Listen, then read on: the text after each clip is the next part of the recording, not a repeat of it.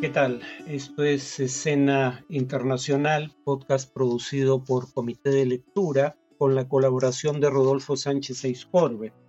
Este es un podcast sobre política internacional donde analizamos las principales noticias eh, en esta materia. Se emite tres veces por semana. La emisión de los jueves, como esta, es de libre acceso, pero las de los martes y sábados son de acceso exclusivo para suscriptores.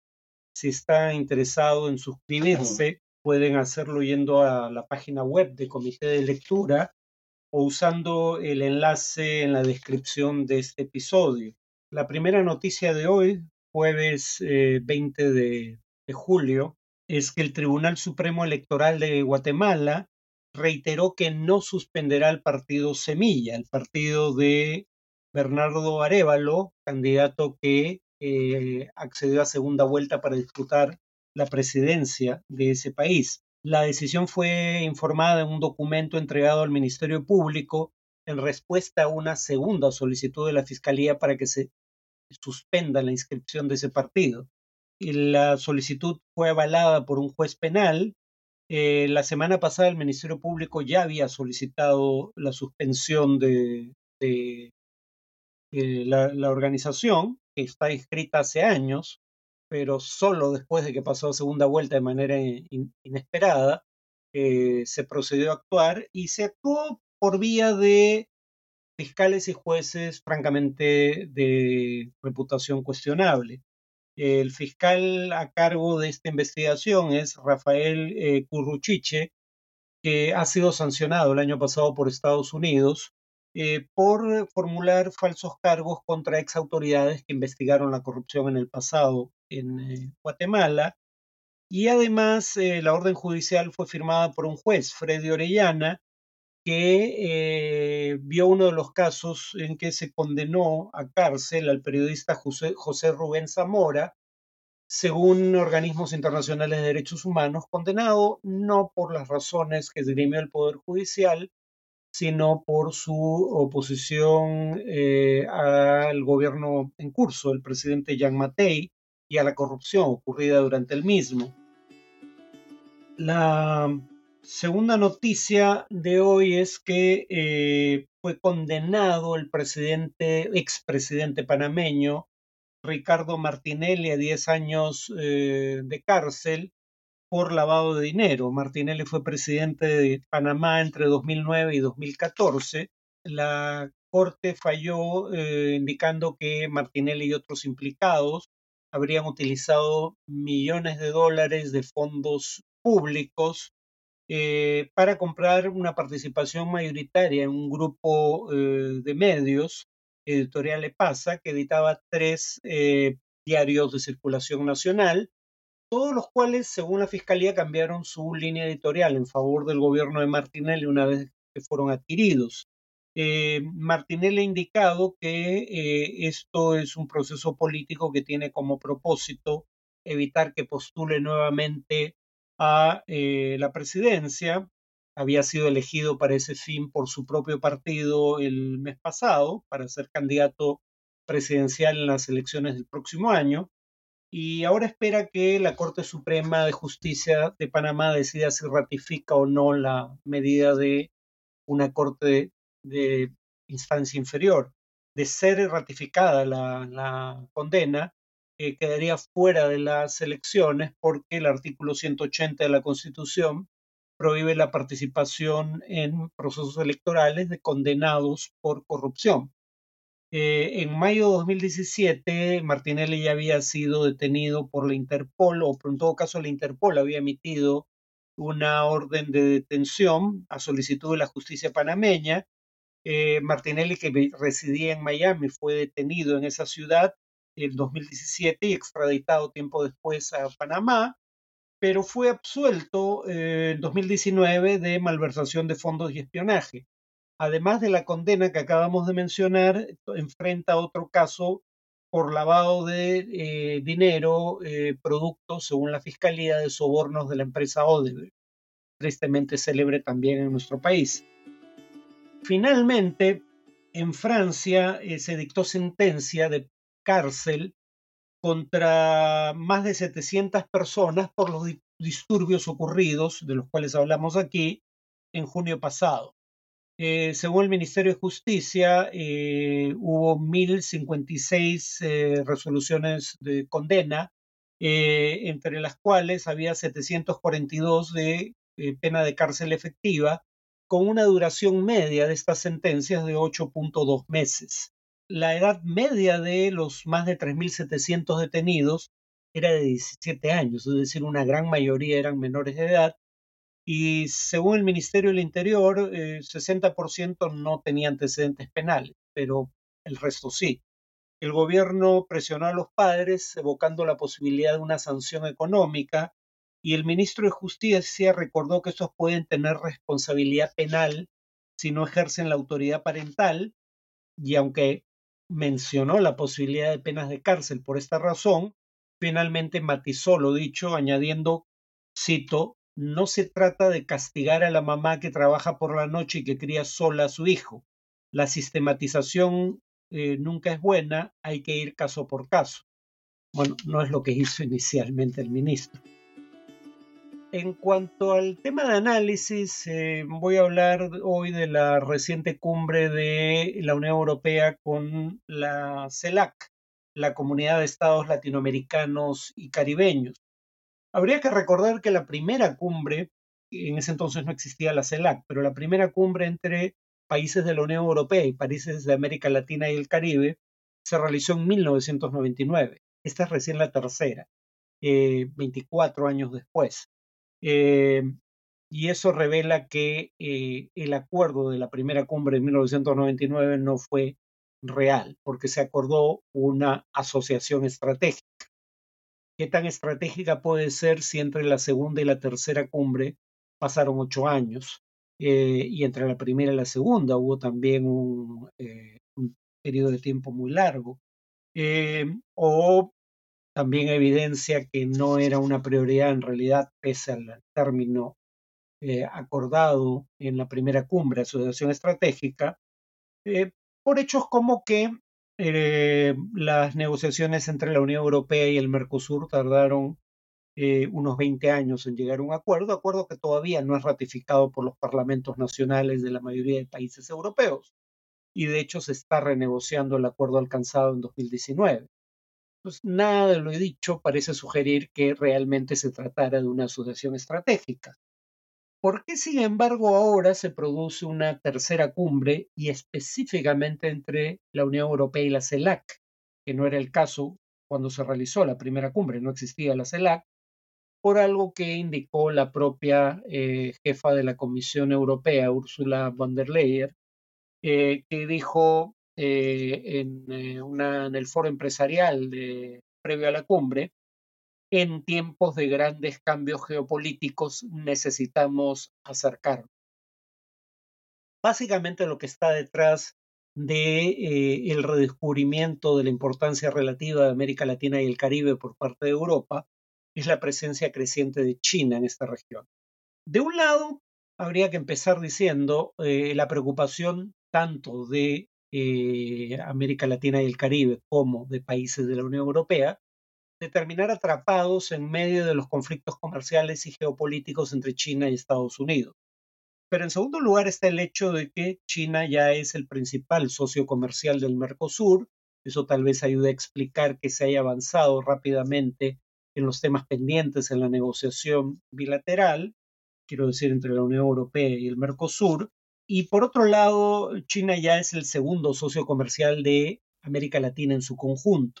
Además, si bien los países de la Unión Europea como conjunto todavía son la principal fuente de inversión extranjera directa en América Latina, eh, la inversión y los préstamos chinos están creciendo eh, a un ritmo acelerado. O sea, en otras palabras, igual que con Estados Unidos e igual como ha ocurrido en el pasado, América Latina reviste interés para las potencias occidentales cuando alguna potencia extremisférica que no es parte de la OTAN muestra interés en la región, como fue el caso de la Unión Soviética durante la Guerra Fría.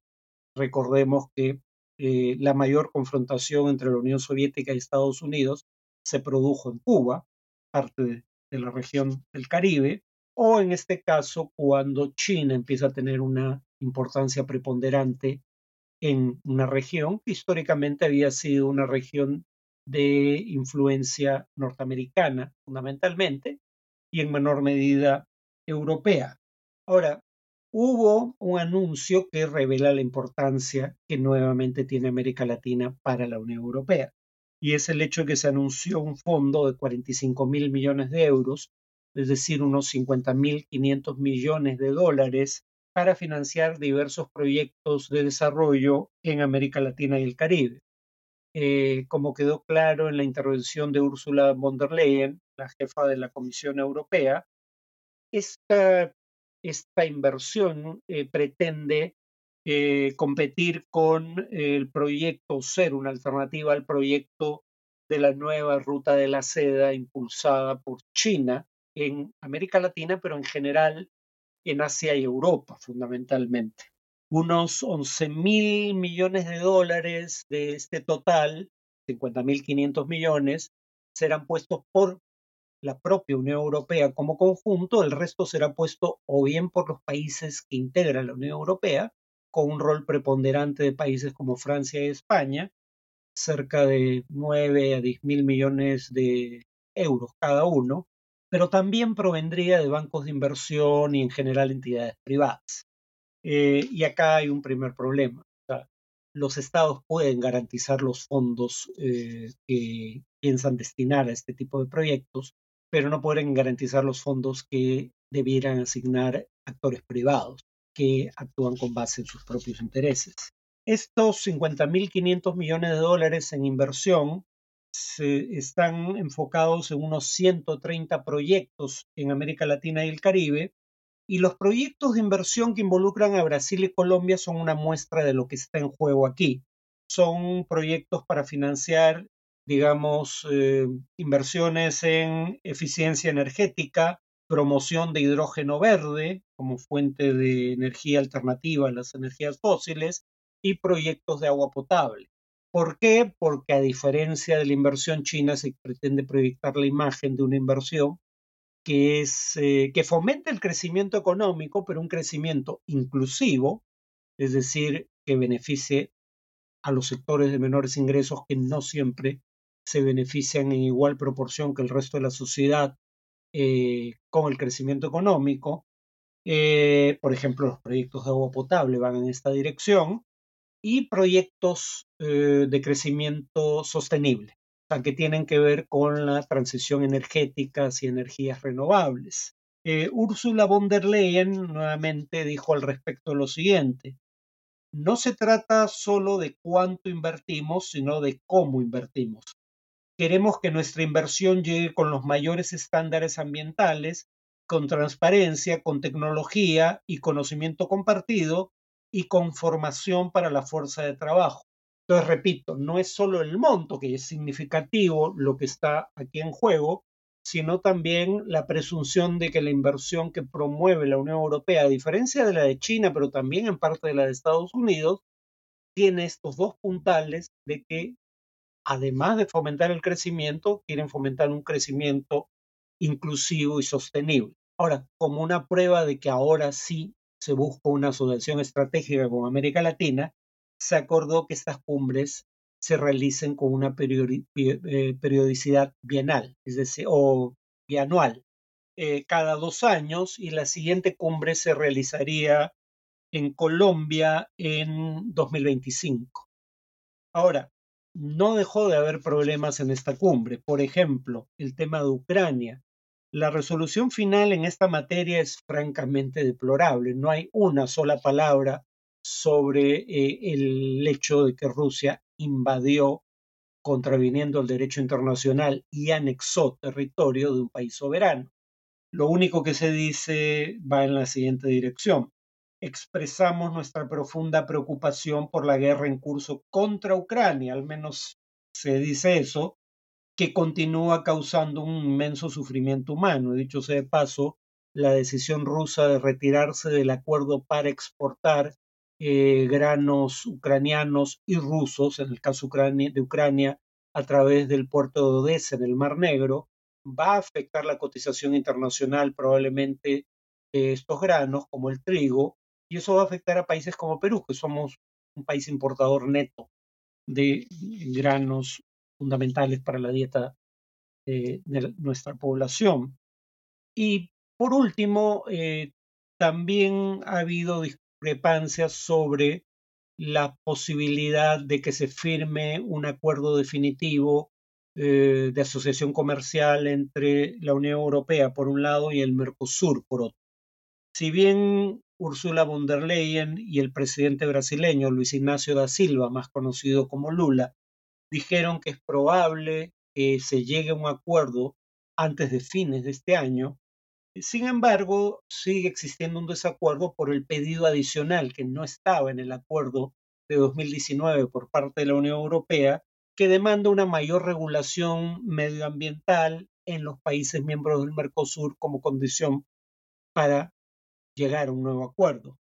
Eh, los países del Mercosur alegan que eh, los criterios de regulación medioambiental son utilizados por los países de la Unión Europea como un pretexto proteccionista. Y, en honor a la verdad es difícil no coincidir con ellos cuando uno escucha decir al secretario general de la Federación Belga de Comercio de Ganado de que hay tres razones por las cuales es crítico respecto a la posibilidad de la firma de un acuerdo comercial con Mercosur, región que contiene países que son grandes exportadores precisamente de ganado, y en particular Argentina y Brasil. Este secretario general de la Federación Belga de Comercio de Ganado decía lo siguiente. En primer lugar, si se importa carne de ganado, eh, digamos, de Argentina y Brasil, que tienen precios menores a los precios a los que ésta se vende, digamos, dentro de la propia Unión Europea, basado en producción local de ganado, los precios que reciben los ganaderos europeos van a reducirse. Ese es el kit de la cuestión. Eh, la, producción ganadera de Argentina y Brasil es más competitiva que la europea, pese a los subsidios que, produce, que recibe la producción agropecuaria de los países de la Unión Europea. Eh, el segundo punto que relieva es que esto convertiría a los países de la Unión Europea en países dependientes del resto del mundo para asegurar la alimentación de su población un argumento político que puede no ser atendible, pero que no es el argumento medioambiental. Este recién aparece en un tercer lugar. Y es difícil creer que el impacto ambiental que genere la producción eh, pecuaria en Argentina y Brasil sea una gran preocupación para los productores pecuarios de la Unión Europea. En todo caso, si el acuerdo se firmase, y con esto concluyo, esto podría ayudar a que Argentina, Brasil y el conjunto del Mercosur terminen teniendo más posibilidades de acuerdo con otros grupos de integración subregional como la Alianza del Pacífico. ¿Por qué? Porque el acuerdo con la Unión Europea implicaría eh, menores impuestos, eh, coordinación con Europa en materia regulatoria, lo cual implicaría probablemente menor regulación en el caso de Argentina y Brasil, y reducción de aranceles. Eh, todos pasos que irían en la dirección de hacer a dos economías que están entre las más cerradas de la economía internacional en economías más abiertas y por ende eh, economías más compatibles con un proceso de integración basado en la apertura económica como es la Alianza del Pacífico. Eh, la presidenta Boluarte, como sabemos, no acudió a la cumbre, una de los pocos ausentes, y probablemente no sea casual que otros ausentes fueran Nicolás Maduro y Daniel Ortega, es decir, los ausentes son, por lo menos del lado de nuestro hemisferio, son jefes de gobierno que están en la picota por su conducta en materia de derechos humanos. Y en el caso de Boluarte, probablemente un factor adicional sea eh, la así llamada toma de Lima, eh, que empezó el día de ayer, pero que probablemente continúe con movilizaciones ulteriores en Lima y en el conjunto del país. Bueno, eso es todo por hoy. Nos vemos en el siguiente podcast.